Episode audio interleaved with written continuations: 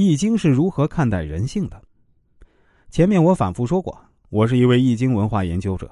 今天我就想从易经的角度来谈谈人性的问题。易经认为，左右你命运的，却从来不对你负责的，是你人性的恶。易经有战略思维统筹人生，也有战术方案解决问题。易经是对人性及客观规律的总结。是既可以高瞻远瞩，又可以就事论事的实用之学。作为传承千年的经典，《易经》确实有一定的神秘性，但其所蕴含的客观规律其实一直无处不在。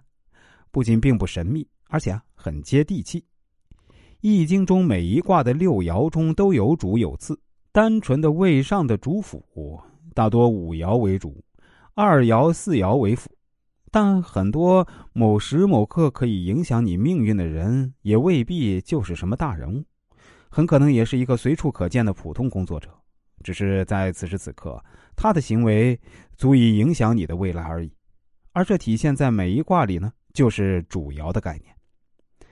通常情况下，在一个组织中，大领导常常有左右员工命运的权限，可以利用，可以打压，也可以重用，甚至可以无条件重用。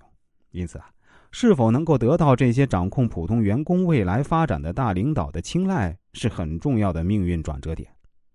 而一旦遇到只求个人利益、喜欢拉帮结派又鼠目寸光的大领导，那么任你再有本事，只要被归类为对立面，恐怕也难逃因被打压而遭淘汰的命运。自私是人类的天性，只要控制得当，尚且谈不上作恶。但是啊。那些所谓合理利用上下规则打压甚至置他人于险地的人，真的只能算是人性的恶了。说真的，人性常常就是如此的恶。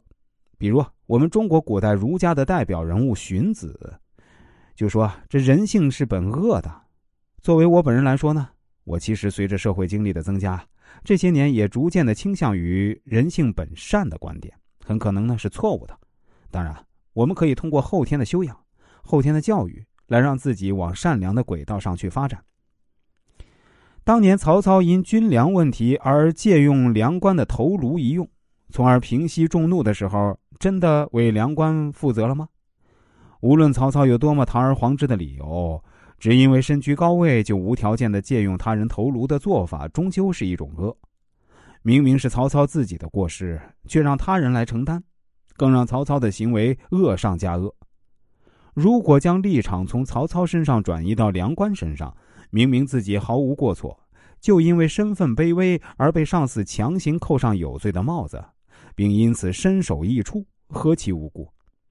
当领导可以左右你的命运，却丝毫不为你着想时，这就是最为悲催的下场了。人性之恶，有时真的令人无限汗颜。比如在现实生活中，我们可能都会无比的厌恶杀人犯。